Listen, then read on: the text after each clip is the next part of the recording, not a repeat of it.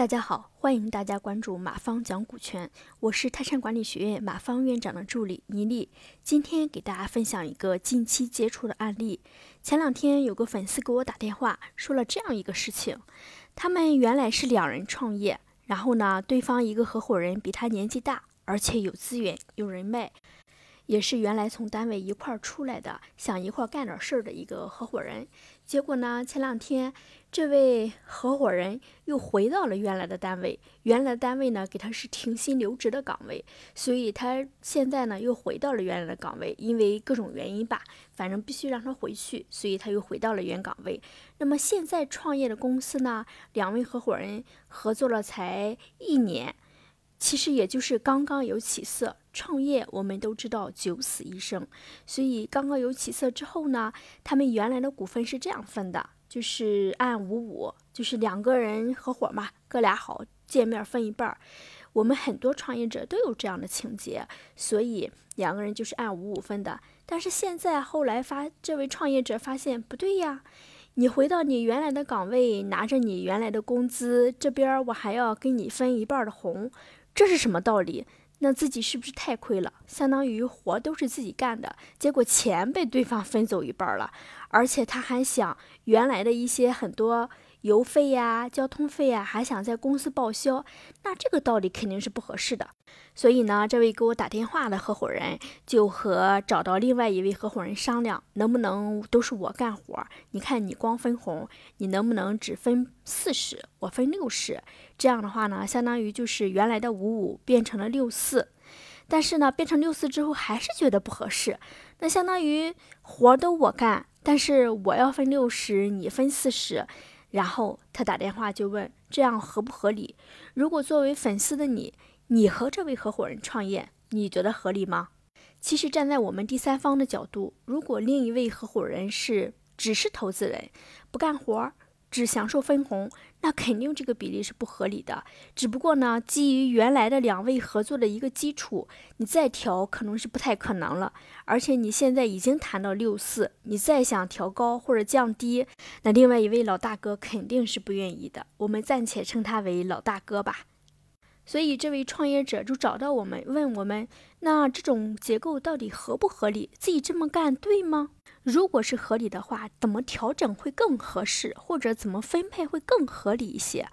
基于以上这种情况呢，其实我们所有的创业者合伙人在一起合伙，最基本的一个原则就是责权利要统一。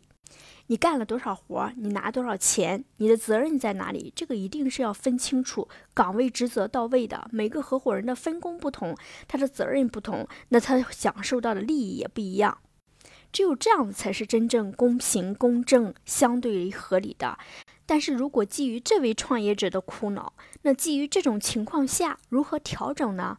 我这里给出三个建议。第一，如果六四不能比例不能再调了，那是不是可以干活的这位创业者拿增量分红？比如说，确定一个目标，完成目标之上的，他可以多分红。比如说，他分到七或者八，甚至百分之百都可以，因为都是人家创造的增量嘛。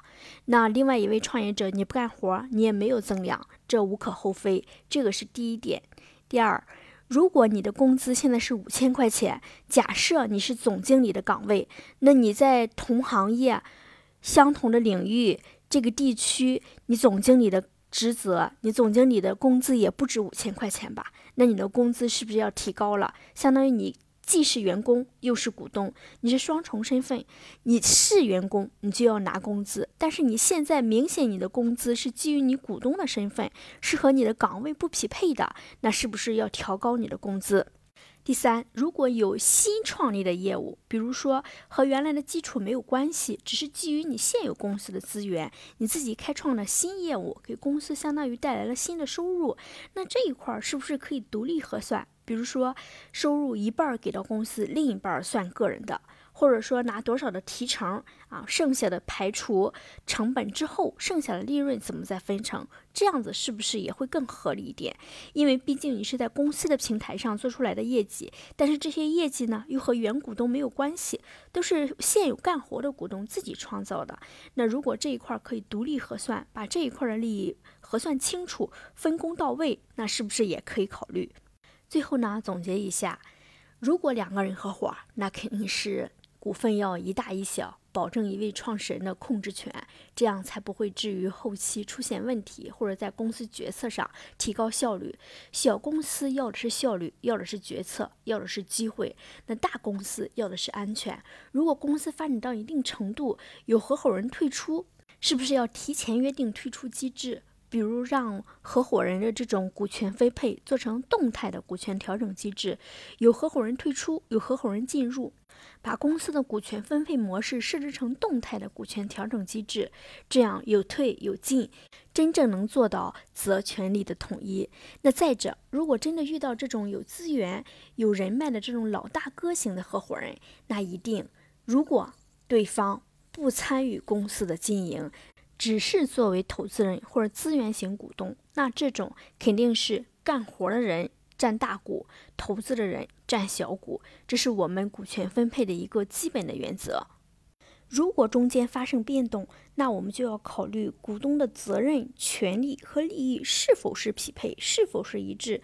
如果责权利不一致，那我们就需要调整。